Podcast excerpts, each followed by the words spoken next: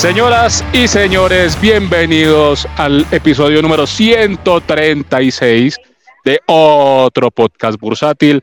En una semana donde nuevamente, eh, si no es una noticia corporativa, llámese OPA, llámese rebalanceo o llámese adquisición, eh, en esta bolsa de valores no pasa absolutamente nada.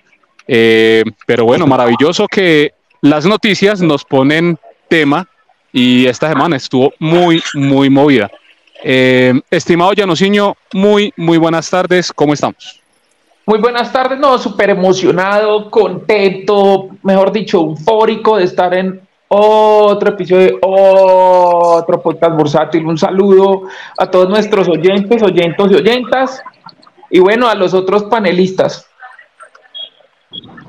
Muy bien, don Llanos, hoy lo noto un poco más eh, alegre que en el episodio anterior. Eh, se nota que éxito paró un poco el de sangre. Sí, o sea, eh, por lo menos no cayó, ¿no? Eso ya es mucho. Con que no caiga es demasiado. Entonces. Pues, no cayó hoy, cierto, porque el resto de la semana estuvo cayendo, pero, pero hoy por lo menos ya hay un respiro. Hoy no cayó, probablemente el lunes caiga el doble. bueno, estimado Joan Ramírez, muy buenas tardes, ¿cómo estamos? Semargos tardes, Enrique. Digo, buenas tardes, Enrique. Ah, yo sabía que usted tenía que empezar cobrando. Felicitaciones, mil felicitaciones, Joancito, y sobre todo a León, porque León en este momento. Eh, no con libros originales en la de Antioquia, no va a tener que. No, no, ya, ya con esa valorización ya va más o menos en EAFIT. Cero dudas, cero dudas que León ya tiene un futuro asegurado. El patrimonio de la familia acrecentado N veces con, con lo que pasó esta semana con Semargos. Pero bueno, felicitaciones, Joancito. Gracias, Enrico. Y señor Oscar Cadena, muy buenas tardes, ¿cómo estás? Patrón, muy buenas tardes. Bien nos sorprendido de sus alcances. ¿Por qué? ¿Por qué? Porque usted con, con tal de ganarse el descache de la semana mandó a comprar toda la operación de Semargo Susa para que esta vez estuviera. No había visto tal derroche y opulencia en un inversor. Oscar, y le tengo un dato. Eso se compró solamente con el flujo de caja que deja alitas. Sí, cero dudas. no, no, malditos, no digan eso. A ricos, a de mamas. Bueno, eh, ahora, eh, muchas gracias. Eh, realmente el Colcap esta semana cayó un 1.5% y cerró en 1070. pero pues yo había, yo había sido el menos negativo de todos, entonces me gano el descache de la semana. Ya perdí la cuenta realmente, muchachos. ¿Cuántas veces me he sido el menos descachado de todos? Henry, ¿puede ser, puede ser tan eufórico cuando alguno de los demás no lo ganamos. no, no, no, no quiero. Ah, bueno, está bien. Solo porque no quiere. No demora Henry En, sacar, en sacar cursos sobre cómo ganarse el descache de la semana. Sí, señor, sí, señor, ya, ya está en proceso. Solamente me falta registrarlo ante la AMB y ya con eso quedó listo para empezar a cobrar haciendo pantallazos de última hora diciendo que tengo todas las acciones. Y nosotros nos podemos certificar en ese curso para poder presumir que estamos certificados en curso AMD como ganarnos el descache. Claro, claro. Un caluroso saludo a nuestro querido amigo Juriel, que esta semana le pegó una peinada a un amigo por ahí. Eh, maravillosa, maravillosa la peinada. Pero venga, ¿ese es el mismo Juriel Manía? Sí. Juriel Manía desde esta semana, sí, señor. Bueno, eh, 1070 puntos, señores, eh, nuevamente pues una semana bajista, eh, no alcanzamos todavía los 1100. Eh, el tema que hablamos la semana pasada de la posible salida de los índices MSCI, la noticia de JP Morgan que nos pasaban de mercados emergentes a mercados frontera, pues esa gran posibilidad que cada vez se ve mucho más clara eh, hizo que empezara la semana terriblemente negativa. Y de hecho, eh, nosotros tuvimos la oportunidad de eh, conversarlo con muchas personas en, en, el comité que hicimos el lunes. Y bueno, pues efectivamente la noticia salió el, el martes y el martes y el miércoles fue un desangre horroroso. Henry, pero digo una cosa, ¿Cómo es el tema del comité? Hermano, eh, no dejemos que Oscar eh, nos cuente sobre el comité. Ah, no, es una reunión bien bacana que hacemos todos los lunes a las 7 de la noche, donde profundizamos temas de, de actualidad de la bolsa, de lo que tocamos acá, a veces analizamos algunos, algunos emisores, en otras hacemos análisis internacionales. Ahí está el Rey Midas de los metales Yanuciño explicando vainas. Eh, y nada, para el comité de este lunes va a estar sabroso porque vamos a hacer un análisis bien detalladito de Summit, para los que se animen. Listo, muy bien. Eh, ahorita pues eh, damos a entender un poquito qué es lo de Summit cuando hablemos del tema de Semargos. Eh, pero el, no, el, tema... No, no, no. Si usted está en bolsa de valores y no sabe qué es Summit a hoy, su dinero está en el lugar equivocado. Partamos de ahí. No, pero, pero Oscar, a, a veces por eso nos escuchan. Por eso tenemos la audiencia que tenemos. A veces la gente se entera de lo que pasa en la semana con nuestro episodio. Entonces ahorita vamos a explicar un poquito qué es qué es O sea que nosotros, nosotros venimos siendo el dulce sabor del chisme bursátil. Qué honor, Cero dudas, cero dudas. Cero, cero dudas. entonces ya no, ya, no sería el, ya no sería el monito de ambiente que presenta Sweets. Sí, usted sería el gordito, usted sería Carlitos Vargas. Sí, también. Oiga, pero, pero están, bien, están bien enterados de nombres y presentadoras para, para usarlo de burla, ¿no? No, ahí se nota eh, en qué gasta el tiempo esta gente, definitivamente. Por eso es que no hacemos eh, plata. Henry, yo necesito mirar qué hacemos para poner a producir otro podcast bursátil porque esta semana los oyentes me recalcaron y me hicieron caer en cuenta que yo soy el único miserable del comité, del grupo que todavía sigo trabajando de empleado. Que todos ustedes tienen vida opulenta. No, no, no, eso es, eso es más falso que una moneda de cuero. Aquí el único opulento es el señor Cadena, los otros ahí a duras penas sobrevivimos.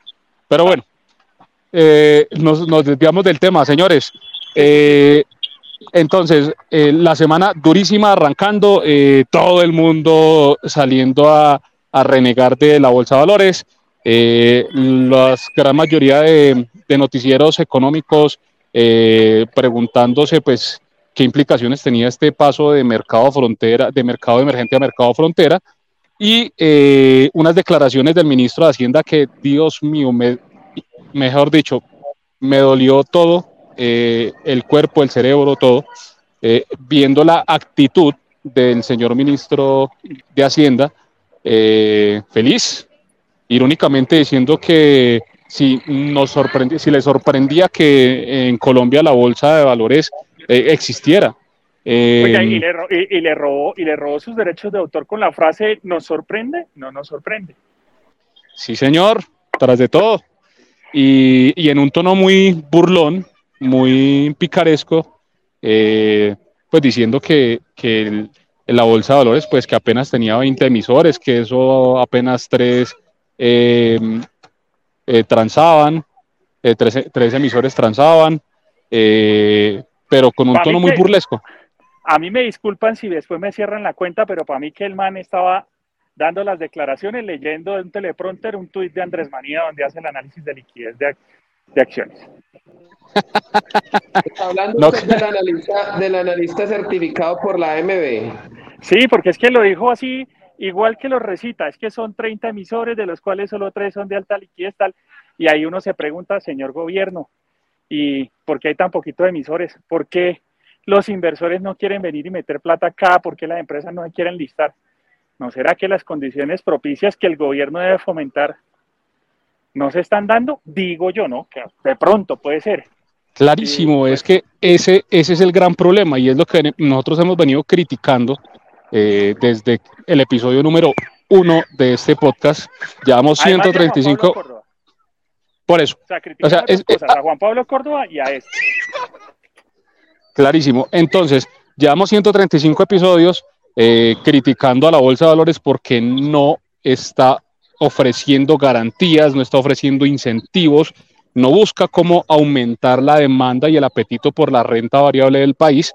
Eh, y en este gobierno, pues no solamente no se ha mejorado eso, que no se, no se mejoró tampoco en, gobiernos anteriores, eh, sino que eh, el gobierno toma medidas antiempresa, la economía va terriblemente mal en términos de crecimientos, la inflación, el costo de la deuda, mejor dicho, por ningún lado.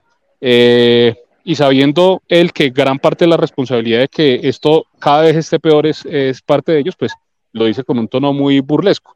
Entonces, yo no sé si el, si el señor conocía y estaba dando esas declaraciones con, con mucha felicidad irónica o estaba borracho, la verdad, o, las dos, la verdad no descarto las dos.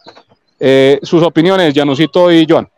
Pues a ver, a mí me parece que eh, lo que hemos dicho muchas veces, eh, ahí, o sea, como un desconocimiento del tema del mercado y lo que decían ahorita, menos emisores, menos liquidez hombre, en vez de estar diciendo ese tipo de cosas, ¿por qué no buscamos realmente tomar medidas que sí sean eficaces para que el mercado se dinamice, para que el mercado sea interesante? O sea, la gente cree que es que el mercado de valores no es para que los ricos hagan plata y punto. No, eso también dinamiza, eso genera movimiento, eso financia las empresas, genera desarrollo, genera un poco de cosas.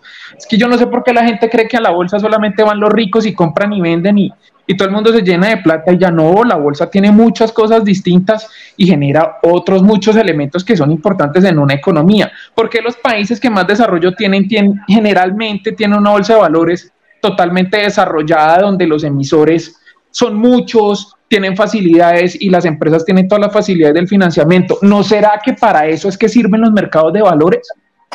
Muy de acuerdo. Joan. Pues la verdad sí me parecen declaraciones muy lamentables, pero pues nada nos sorprende ya este gobierno. Pues a mí no me sorprende que las haya dicho. Pues y, y de, una absoluta, una absoluta pues de lo que debería ser una bolsa de valores. Pues si lo que dice ya no es verdad, pues que si hasta él está, pues eso quiere decir que todo el mundo puede estar.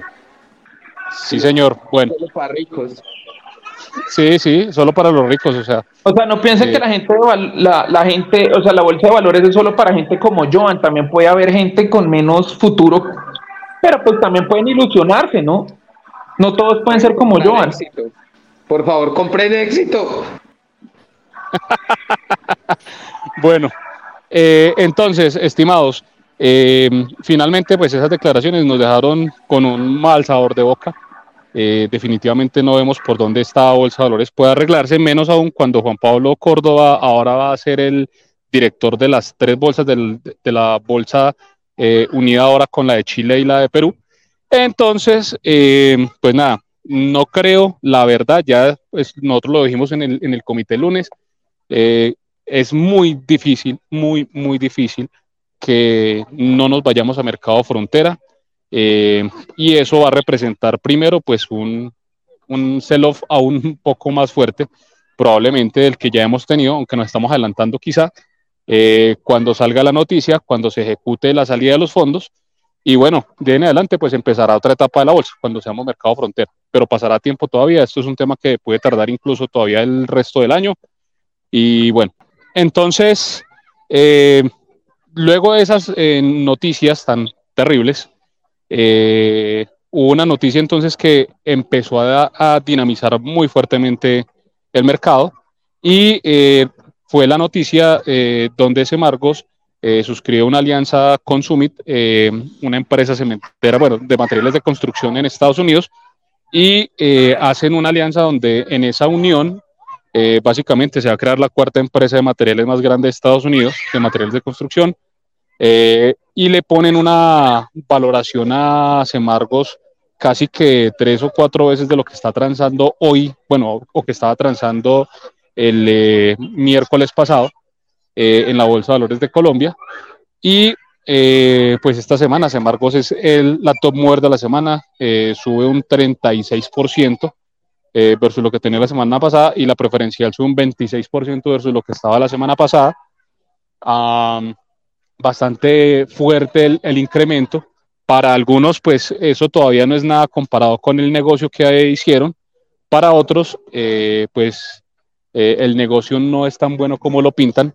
es un tema que analizamos anoche en el Space. Les recomendamos, si quieren escuchar diferentes puntos de vista, que, que escuchen el, el space que hicimos ayer eh, está ahí en, en el, perfil de otro podcast bursátil, lo pueden buscar.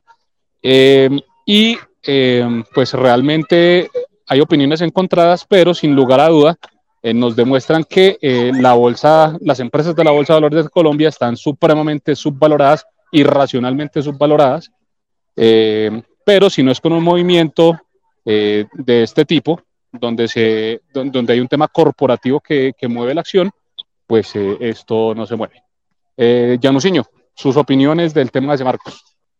Eh, a ver, yo pienso que obviamente por el momento actual es interesante el tema del negocio, pero si lo vemos desde hace tiempo atrás, la inversión que se hizo en Estados Unidos y el tiempo que lleva eso, ya uno dice, no es tan emocionante o tan supremamente fabulosa la, la cifra, ¿no? Si lo traemos a lo que ha sido desde hace un tiempo, ya no es tan bueno el tema. Para lo que es actualmente la compañía, sí, y lo que está pasando actualmente, sí. De hecho, para Cementos Argos es como un respiro por el tema de deuda y como venía mostrándose las cosas para la compañía, es un respiro. Que todo ese dinero obviamente no va a llegar acá y no va a ser solamente para Argos, eso lo hablamos anoche en el space que hicimos. Y para mí el tema es que hay que ver de ahora aquí qué sigue pasando, ¿no? ¿Cómo lo sigue tomando el mercado y cómo se ve eso en Argos, ¿no? Porque pues tampoco es que solamente se hizo el negocio y ya, y entonces ahora Argos sí se va a cuadruplicar o a quintuplicar en precio, no, hay que ver cómo siguen las cosas y hay que ver que el tema del negocio ahora, a lo que es la empresa ahora, es una cosa, pero a lo que como llevaba un tiempo atrás el tema de Argos, ya la cifra no es tan espectacular y eso también hay que tenerlo en cuenta.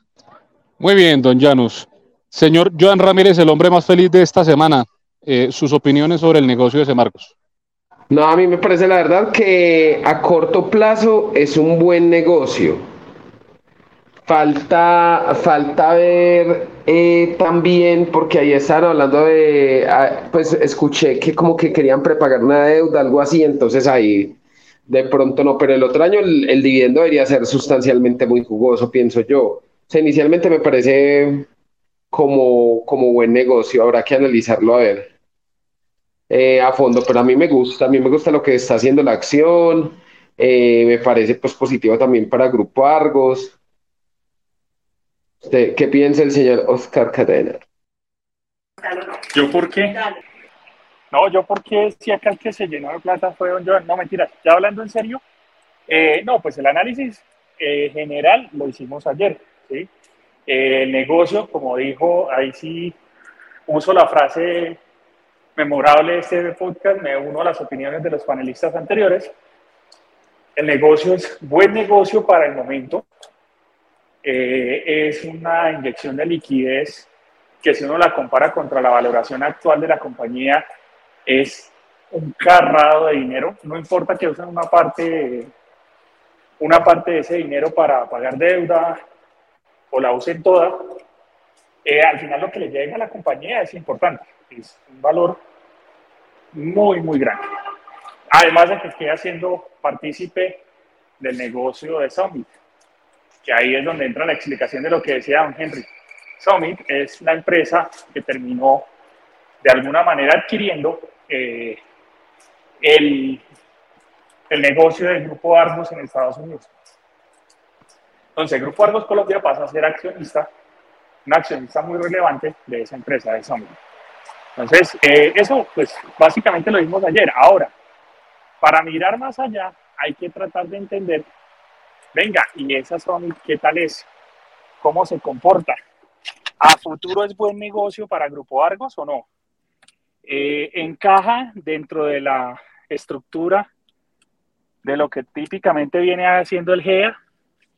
mejora en algo, eso toca analizarlo. Y viene la segunda pregunta, que también es muy relevante. Oye, ¿cómo, cómo viene ese negocio para Grupo Argos? Creo que esa no la revisamos ayer en el podcast, porque pues en el podcast, no, perdón, en el Space no nos dio tiempo. Pero acá también vale la pena entrar a analizar qué pasa en esa transacción con Grupo Argos. Recordemos que Grupo Argos es accionista de, de Semargos.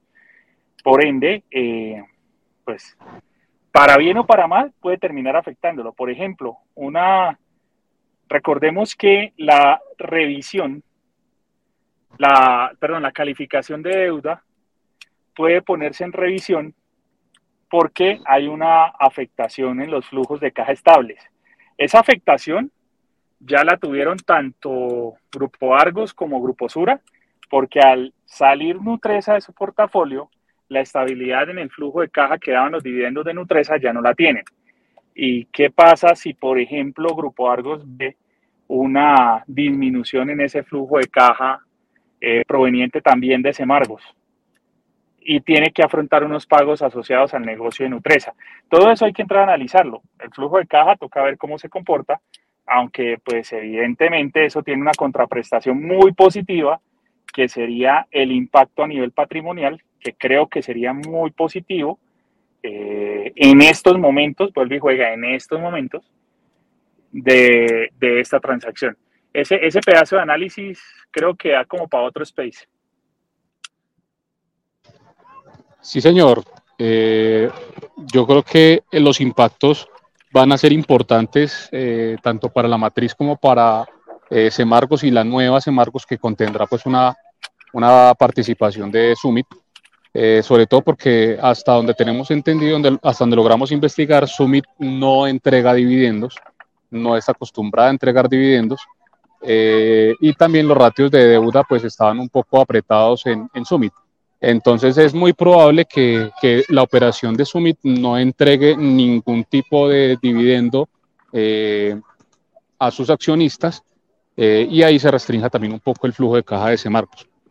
Y a, eso súmele, a eso súmele también, don Henry, que no es solo que restrinja el pago de dividendos, sino que ya al ser Summit parte del portafolio de Semargos y también del Grupo Argos, hay que ver en qué condiciones queda post negocio. Ayer hablábamos, oiga, eh, no tiene la caja para pagar los 1.200 millones de dólares que va a dar en efectivo, eh, no la tiene, ¿sí? Entonces, pues va a tener que asumir deuda. Eh, y los ratios de deuda, si bien no están tan estresados como otras empresas, pues sí hay que ver cómo la afronta. Eso desde el punto de vista del balance. Ahora, desde el punto de vista patrimonial, pues definitivamente eh, esa entrega de acciones, más o menos 2 mil millones de dólares en acciones que le hacen a, a Semargos, hay que entrar a ver si esas acciones es que las tenían en reserva o tienen que hacer una emisión y por, por ende una consabida dilución. Recordemos que van a entregar el 31% de la compañía en acciones. O sea que si eso no está en reserva, la dilución para los actuales accionistas de Summit va a ser un sabor. Y creo que eso es lo que el mercado entró a castigarles eh, una vez se anunció la transacción, que está pendiente de aprobación. Ese es otro aspecto relevante. No está aprobada ya del todo, ¿no? Así es, y ese también es un punto importante. Entonces, para resumir esa operación de, de Semargos, eh, para hacerla muy, muy simple eh, y no muy precisa o exacta, eh, podría resumirse como que Semargos eh, compró unos activos que le costaron 50, eh, desafortunadamente por la situación del país, etcétera, etcétera, etcétera, me refiero a Colombia, no a lo que pasa en Estados Unidos, la acción de la empresa ya no estaban dando sino apenas 10 pesos, lo que quería decir que están dando alrededor de 5 pesos por, por eso que le ha costado 50 a Semargos. Eh, y de repente, de repente alguien ofrece 30, eh, que es tres veces lo que eh, está actualmente valorándose la empresa, ofrece tres veces más, pero no son los 50 que pagó inicialmente la empresa por la operación de Estados Unidos. O sea, en general, a largo, en, en el largo tiro, la empresa es como si hubiera perdido plata, pero en, el corto plazo prácticamente le están dando tres veces más de lo que le estaban dando en el mercado.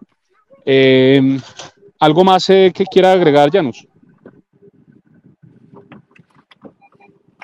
Bueno, recordemos que eh, hoy tuvo downgrade Summit, ¿no? Sí, señor. Hoy salieron a, a, rebajarle precio objetivo también, pero pues eso, eso es normal, o sea, eso que rebajen los precios y eso depende de la opinión de los analistas y de los estudios y toda esa cosa. Pero pues por el tema de la operación con Argos, eh, dentro de la justificación del downgrade tomaban el tema de lo que acababan de mencionar ustedes, qué podría pasar con los ratios de deuda para poder como tal concretar esa operación y en eso también se basaron los de los analistas para hacer ese downgrade. Igual pues el downgrade tampoco pues una cosa terrible y nada de eso, incluso, incluso el precio que, que dieron está arriba al precio actual de mercado, ¿no? Pero dependerá también a largo plazo, como ustedes dijeron, de cómo se tome eso, porque a pesar de que los ratios de deuda de Summit no sean terribles, tiene deuda, o sea, no es que no tenga deuda, tiene deuda, que es manejable, pero hay que ver cómo se toma esta operación y cómo la, la financian y cómo sigue saliendo eso, ¿no? Porque todo eso va a depender de cómo lo tome la empresa y, cómo siga generando el, el, negocio aquí en adelante. Entonces eso es lo importante y eso es un tema a tener en cuenta, ¿no? Que no es. que la deuda sea un peligro, pero sí hay deuda. O sea, una cosa es que usted deba poquito y otra cosa es que usted no deba. Así es. Bueno, eh, para cerrar ya el tema eh, de los top movers, donde pues claramente Semargo fue la que lideró la, la bolsa esta semana. Pregunta, ¿fue más preferencial Semargos, correcto? No, finalmente terminó siendo más arriba la, la ordinaria. Sí, sí, la, la, la, PF eh, terminó un poquito por debajo de la, de la otra, de la ordinaria.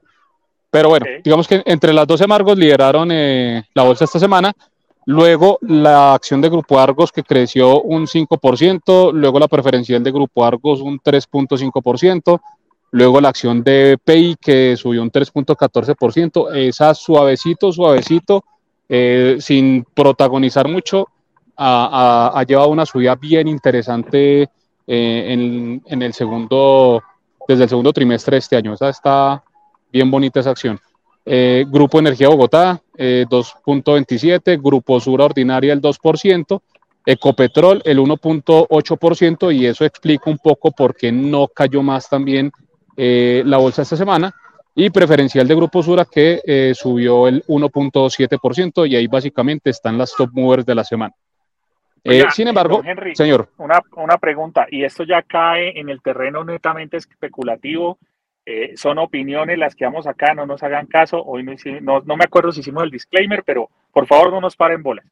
Eh, es bastante particular y se lo dejamos de, de, consulta a nuestros oyentes, como cada vez que el Colcap eh, se asoma por allá a los 1070, 1060, 1050, aparece algún evento corporativo, aparece algún anuncio que levanta el Colcap da la impresión que hay un firme convencimiento de no dejarlo caer a, más abajo de esos niveles.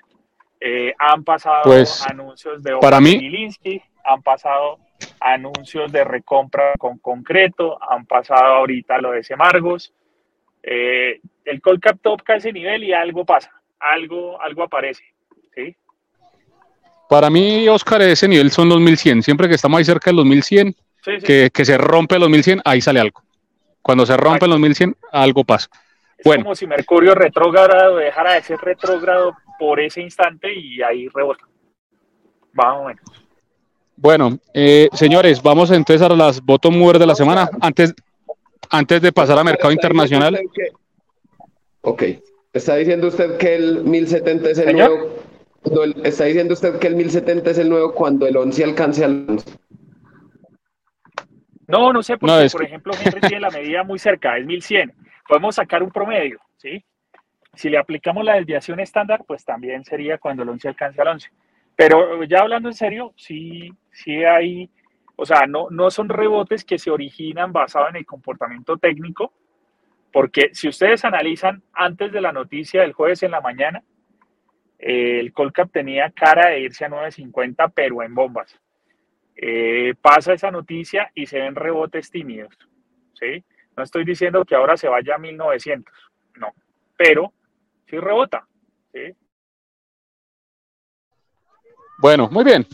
Eh, ahora sí vamos a, las movers de la semana porque tenemos que mencionar que pues esta semana fue bajista eh, y fue bajista principalmente porque Bancolombia, Colombia, la preferencial, bajó un 6.6%, fue una bajada brutal pero voy a nombrar rápidamente eh, las bottom movers. La primera fue Grupo Bolívar, que sigue cayendo como si no tuviera mañana, eh, cae un 12.3%.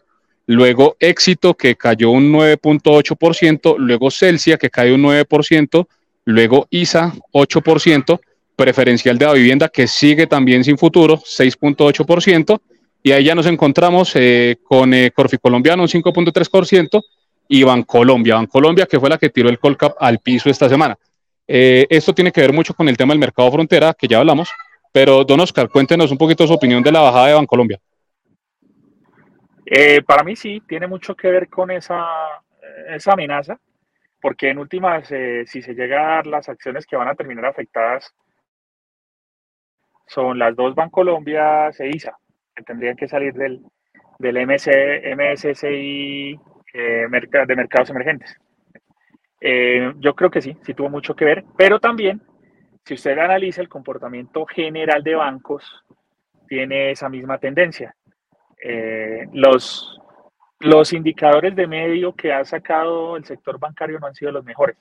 Recordemos que, pues cuando hablo de indicadores de medio, son indicadores que no son los que aparecen definitivos en los informes trimestrales, pero que te van mostrando el comportamiento de la banca como tal la colocación ha venido disminuyendo, las, los, los impagos han venido aumentando brutalmente. Eh, ahí tenemos una situación en la cual em, pues el mercado puede estar eh, previendo unos resultados no tan buenos.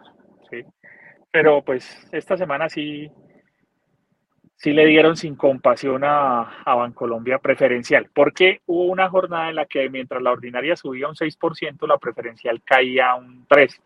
Metió un diferencial de 10% en el spread en un solo día. Janusito, pasemos entonces al tema del mercado internacional. Eh, esta semana el Standard Poor's cerró en 4.457. ¿Cómo ve la vaina? Pues Henry, el tema en, los mercados internacionales, pues mucha volatilidad, sigue el tema de tasas como tema principal. Eh, pues, ¿qué dijera? Un tema de correcciones. Eh, esta semana sí ha tenido un movimiento bastante, bastante movidito. El mercado ha tenido unas caídas, pero al final terminó recuperando algo de terreno. Eh, lo que les decíamos en el, en el comité, que mientras el, el SIP mantenga estos niveles, eh, las correcciones van a terminar siendo compra y pues es obvio que va a tener caídas fuertes también, pero al final de cuentas las termina recuperando. Y a tener en cuenta va a ser qué pase ahora con el tema de la Reserva Federal, sus anuncios de tasas. Ya estamos viendo que en, los temas de empleo, las cifras de empleo están empezando como a, están mostrando algo de desaceleración. Hay que ver qué tanto se mantienen esas cifras así porque eso también es un medidor importante para el tema de toma de decisiones de, la Reserva Federal. Entonces, eh, pendientes a esos datos y pues obviamente, ¿no? Y correcciones que creo que el mercado terminará comprando y de hecho hoy una pequeña recuperación en el mercado después de las caídas del inicio de semana. Eso sí, volatilidad garantizada. Sí, señor. Eh, el dólar eh, esta semana cerró en 105 puntos, el, el DXY, y el dólar en Colombia hoy estuvo transando por debajo de 4.000 al inicio de jornada, pero finalmente cerró en 4.012. Se está comportando ese 4.000 como soporte fuerte. ¿Qué opina? Henry, yo pienso que los mínimos del dólar por ahora los vimos. Acá en Colombia, no sé, yo no, no creo que pronto podamos ver otra vez dólar a 3.700, 3.500. Y menos con los también Lo veo muy también lo veo muy enrangado, pues se está viendo, está como en un lateral ahí que puede ir fácilmente 50 pesos abajo, 50 pesos arriba, pero por ahora no veo como un driver pues importante para que se mueva fuertemente para un lado o para el otro. Y que los anuncios no ayudan. O sea, si el tema de mercado frontera como tal se concreta, también es presión para el peso colombiano, ¿no? Oigan, muchachos, entonces. Eso ya está descontado porque eso ya se viene hablando desde hace rato, pero bueno, pues eso soy yo el que piensa eso ustedes lo que me están diciendo es que yo no voy a conseguir eh, dólar a 3.200 para las vacaciones la semana entrante. Nah, qué malas noticias. a 3.200, no hermano, ni, ni que pasara una hecatombe y de repente nos encontráramos eh, el doble del petróleo que actualmente está explorando Ecopetrol en algunos de los pozos que todavía no han cerrado. No, yo pensé, que este era el gobierno del cambio. Pero el cambio a peor. Bueno, y por último, estimados, eh, vamos con el descache de la semana. Eh, a ver si esta semana eh, ustedes son menos descachados que yo. Ahí les voy a dar la oportunidad, pues, teniendo en cuenta que el Colcap cerró en 1070 puntos, estimado señor Cadena, ¿cuál será su pronóstico para la próxima semana? 1104. Uy, alcista, está bien. Me gusta esa actitud. Estimado Januciño, ¿cuál será su pronóstico?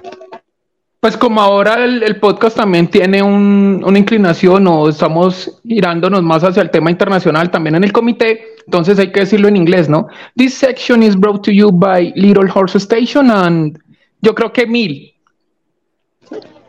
Nos bajamos 70 puntos. Uy, no, muy, muy sí, bajista. Joan, tire la pauta de Little Horse Station. Bueno, me quedo ahí cuando el 10 alcanza el 10. Oiga, pero no le dejaron echar la pauta. Empiece desde la pauta, Joancito. Ah, bueno. Eh, estación Caballito, ubicados en el kilómetro 2.2 vía aeropuerto Llano Grande. Local 115. Los esperamos con lo mejor de la parrilla argentina. Vendemos también chorizos por libra y atendemos tus eventos de catering. Bueno, y cuéntenos cuál es la carta que hay de entradas y que hay de platos fuertes.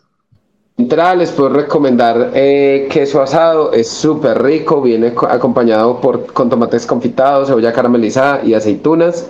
Eh, de plato fuerte les puedo recomendar eh, una deliciosa chata término medio y de bebida un té de lichi puede ser o una limonada cerezada o una cerveza de estación caballito, tenemos nuestra propia cerveza y tenemos una edición especial del Mundial con el label de Lionel Messi. Y de postre, eh, budín de pan que lo hace nuestro chef Félix Ferrarotti. También vendemos alfajores para llevar. Suena excelente. Sí, gracias chicos. Ahí los esperamos para atenderlos del mejor, de la mejor forma. No, no, no, no, ustedes están demasiado, demasiado negativos. Yo voy a ser nuevamente el más positivo de todos y me voy a ir por el super número místico. El 11 alcanza al 11 nuevamente. Mi pronóstico 1111 para la próxima semana. Bueno, muchachos, eh, muchas gracias por estar nuevamente en otro episodio de otro podcast bursátil. Eh, nos vemos entonces el próximo lunes en comité y nada, fin para todos. Para todos ustedes, esto fue otro podcast bursátil.